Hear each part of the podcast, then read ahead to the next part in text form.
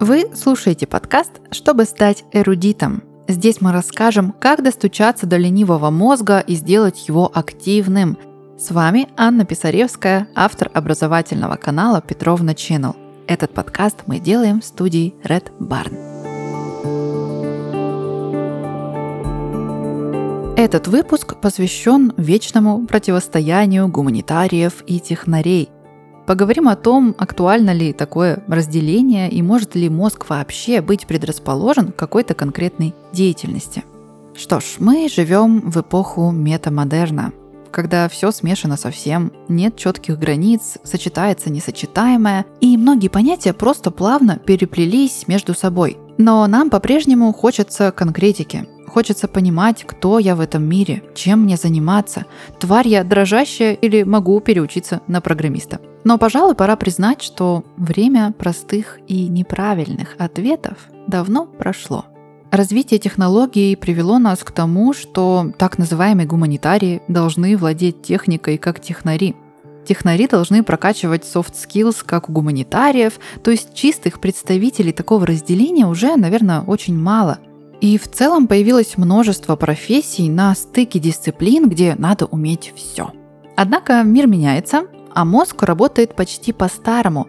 И давай разбираться, как же организованы эти принципы в нашем мозге. В научном журнале Proceedings of the National Academy of Sciences опубликовали любопытную статью на тему различий гуманитариев и технарей.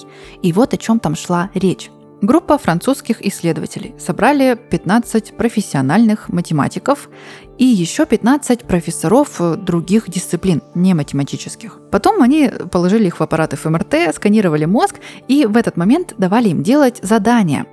Задания заключались в том, что участникам предлагали читать сложные профессиональные факты, и математические, и не математические, и потом им нужно было решить, правильно это утверждение или нет – то есть вполне логично, что если человек профессионал в своей деятельности, то когда ему будут попадаться утверждения из его э, рабочей среды, то у него будут задействоваться какие-то его профессиональные области мозга. И именно это хотели проследить в данном эксперименте – так вот, исследование показало, что у математиков при прочтении математических задач задействуются части мозга, которые не задействуются у других профессоров, причем ни при каких задачах, то есть и при их профильных тоже такого у них не возникает, а у математиков возникает. В частности, активируется сеть нейронов, проходящая во внутритеменной, дорсолатеральной, префронтальной и височной долях головного мозга. Однако другое исследование Мари Альмарик показало, что у математиков снижена активность области, которая отвечает за визуальное восприятие. В основном они хуже воспринимают лица. Но о чем нам все это говорит? О том, что наши уже сформированные мозги работают немного по-разному. Ну да, это так. Но это в целом логично, ведь у людей даже волосы на голове растут с разной интенсивностью, густотой и толщиной, а что говорить о такой сложной функциональной системе, как мозг? У каждого человека есть свои более развитые нейронные сети и менее развитые. Годы усиленного труда в одной области, несомненно, приводят к тому, что мозг меняется, совершенствуется именно в тех процессах, которые чаще всего происходят. И мы говорили уже об этом в выпуске про гениев и про талантливых людей. Но здесь возникает вопрос, как эти люди пришли к тому, чтобы так долго трудиться и получать заметные результаты в одной области. Были ли у них нейрофизиологические предрасположенности или это все просто результат случайных событий? Для того, чтобы это понять, вероятно, нужно как-то измерить способности маленьких детей потом подождать, когда они вырастут, и снова измерить их способности. И нам с тобой чрезвычайно повезло, что есть множество ученых, которые за нас все эти исследования проводят и делятся результатами. Вот, например, психолог Элизабет Бреннан из университета Дьюка провела с коллегами серию исследований на математические способности. Ах, уж простите, что снова говорю про математику, но по ней, видимо, проще всего отслеживать изменения в исследованиях. В эксперименте участвовали полугодовалые малыши, совсем еще малюточки. Кажется, что невозможно измерить их способности к математике, потому что они же не считать, не говорить еще не умеют. Но Элизабет придумала способ. Малышам показывали картинки. В основном там были простые предметы по одному, но иногда показывали изображения, где много предметов. И потом ученые смотрели, насколько долго ребенок разглядывает множество объектов, и поэтому уже делали вывод о его способности воспринимать количество. Далее прошло долгих три года, детей снова позвали на эксперимент и уже смотрели, насколько хорошо они знают цифры и умеют считать до 10. Исследования показали, что те, кто в полгода лучше справлялся с заданием, они же и показали лучшие результаты и в три с половиной года. То есть в целом можно предположить, что врожденные склонности все-таки есть. Однако все та же Элизабет Бреннан и ее коллега Джунку Парк провели уже другой эксперимент, где доказали, что способности при рождении не настолько сильно ограничивают нас, как может показаться. Вот представь себе такую картину. 52 взрослых добровольца решали математические примеры. Потом половина из них позанимались карточками на подсчет точек, а вторая половина занималась своими обычными делами. Далее их снова собрали и снова дали решать примерчики. И, о чудо, первая группа, которая потом занималась подсчетом точек, справилась с примерами гораздо лучше второй группы.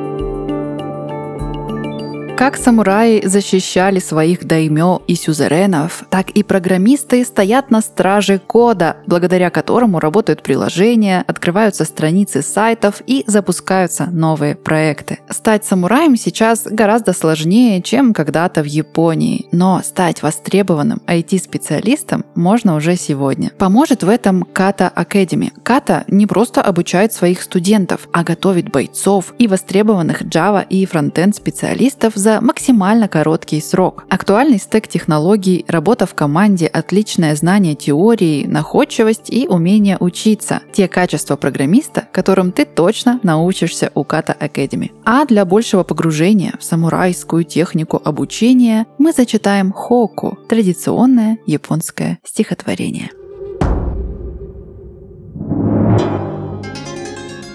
В Москве или в Санкт-Петербурге работать будешь, самурай? И набираться опыта.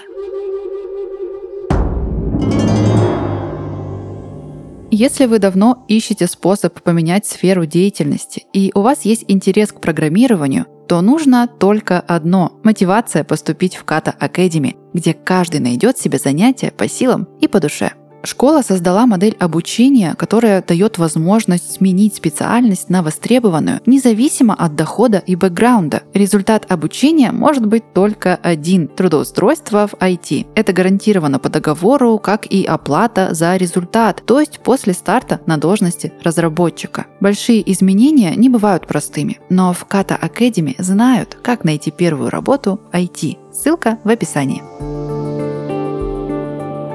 И тут мы подошли к главному вопросу. Каково же все-таки соотношение влияния генов и внешних условий? Стоит ли пытаться переучиваться на противоположные дисциплины и стоит ли вообще пробовать деятельность, которая дается сложно? У меня есть, как всегда, непростой, но очень ободряющий ответ. Но давай для начала расскажу кое-что про гены. В книге «Социальный интеллект» Дэниела Голмана есть целая глава, посвященная вопросу генов и удивительным исследованиям мышей-алкоголиков.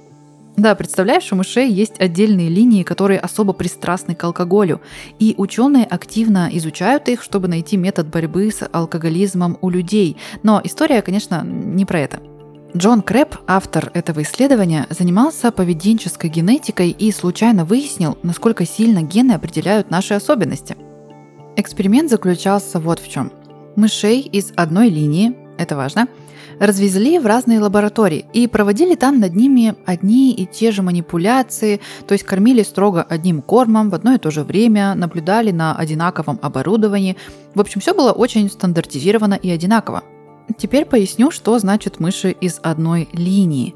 Это мыши, полученные близко родственным скрещиванием. И так получается, что у них гены абсолютно идентичны, как у однояйцевых близнецов. По сути, они должны реагировать на все одинаково, если же сила генов настолько велика. Но я думаю, что ты уже догадываешься, что ничего подобного не произошло. Мышам предлагали разбавленный спирт, поэтому-то эксперимент и называется «Мыши-алкоголики». Но главное то, что происходило после. Им давали пройти задание на тревожность, И по логике, мыши с одинаковыми генами, живущие по одному режиму, должны были быть одинаково тревожные во всех лабораториях. Но результаты были везде разные. Исследователи задумались, как так вообще произошло, и пришли к выводу, что условия-то у мышей были не такие уж и одинаковые, как бы они ни старались. Потому что есть факторы, которые невозможно повторить везде один в один воду, которой поили мышей, влажность. А главное, люди, которые работали с мышами, они же везде были разные. Кто-то был более уверенный в работе, кто-то больше тревожился, кто-то брал мышей аккуратно, другой работник был менее осторожен и так далее. И, скорее всего, мыши просто считывали состояние людей, и это влияло уже и на их состояние. То есть получается, что одни и те же гены могут работать по-разному. И это было поистине революционное открытие, которое потом не раз подтверждали другими исследованиями. Все дело в том, что как и у мышей, так и у людей важен не только ген, важна еще его экспрессия. Что это за такая экспрессия? Давай обсудим подробнее. Экспрессия генов – это процесс реализации наследственной информации – можно сказать, что ген – это шифр, а экспрессия гена – это уже сам процесс расшифровки, который может и не произойти. Все это вполне биологически осязаемые процессы. Вот смотри, информация, записанная у человека в ДНК, сначала перезаписывается РНК, а потом транслируется в последовательность белков – и далеко не по каждому гену производится много белка, далеко не каждый ген у нас расшифровывается. То есть мы рождаемся с определенным набором генов. Там нам в эту корзиночку предки насобирали много всего интересного, но что именно мы достанем из этой корзиночки в течение жизни и чем сможем воспользоваться, зависит от множества факторов. Поэтому ученые сделали вывод, что невозможно разделить генетику и внешние условия, потому что они влияют непосредственно друг на друга. И тут нам стоит вспомнить про пластичность нашего мозга. Мы, правда, невероятно обучаемые существа. Это наша общечеловеческая суперспособность. И да, что-то нам дается проще, что-то гораздо сложнее, но для органичного, эффективного развития личности нужно уделять внимание обоим этим направлениям. То есть усиливать то, что получается уже хорошо, и подтягивать то, что получается плохо. Какие именно это будут дисциплины, технические, гуманитарные, смешанные, это не так уж и важно. Например, Михаил Ломоносов был выдающимся физиком и химиком и при этом писал оды и стихи, от которых современники были в восторге. А Льюис Кэрролл, написавший всемирно известную детскую книгу, преподавал логику. И, по всей видимости, нет здесь никакого противоречия. Так что хочется подытожить этот подкаст тем, что, пожалуй, все в наших руках. Оставайтесь любознательными и не бойтесь учиться новому, сколько бы вам ни было лет – Слушайте наш подкаст, чтобы поближе познакомиться со своим удивительным мозгом. А с вами была Анна Писаревская. Подписывайтесь, чтобы не пропустить новые выпуски. Пока!